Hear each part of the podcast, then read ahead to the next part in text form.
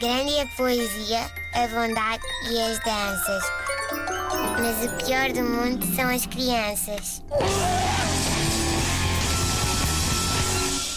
Bom, como devem calcular, uh, notícias que envolvem uh, o mundo infantil e da puericultura em geral uh, são coisas que me despertam sempre a atenção, não é? Quando, mas só que quando essas notícias têm títulos como Descubra o método infalível para o seu filho dormir melhor ou Como fazer o seu filho dormir a noite toda de uma vez por todas, eu comporto-me como um bêbado a ver as televendas.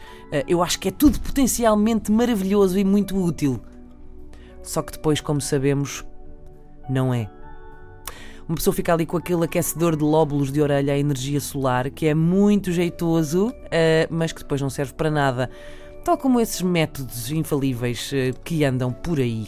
Ora bem, agora é uma ovelha que ajuda a adormecer as crianças. Uh, foi uma notícia que eu li ontem, foi apresentada numa das maiores feiras de tecnologia, a CES, que está a acontecer em Las Vegas uh, neste preciso momento. Um, o criador desta ovelha uh, é um ex-privado do sono que perdeu noites e noites a tentar adormecer os filhos. Uh, e vai daí criou esta ovelha de peluche com sensores a que chamou Dozer um, e que promete pôr a criançada a dormir.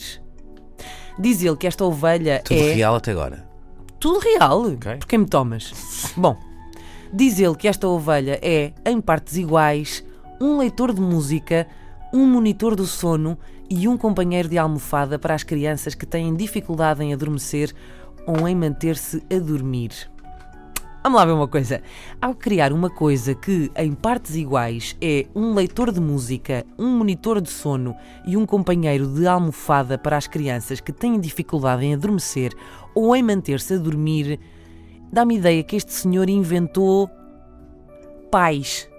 Uh, este senhor inventou os pais. Muitos parabéns. Sim, senhor. Custam 143 euros os pais que este senhor inventou. Só que inventou um pai muito pouco desenvolvido. Eu pergunto-me: e uma fraldinha, a ovelha sabe mudar? E biberõezinhos de leite também faz? É que eu consigo fazer isso tudo, mas estas coisas que eu acabei de dizer, e também passo o dia a balir.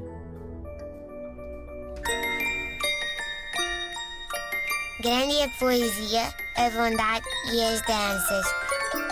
Mas o pior do mundo são as crianças.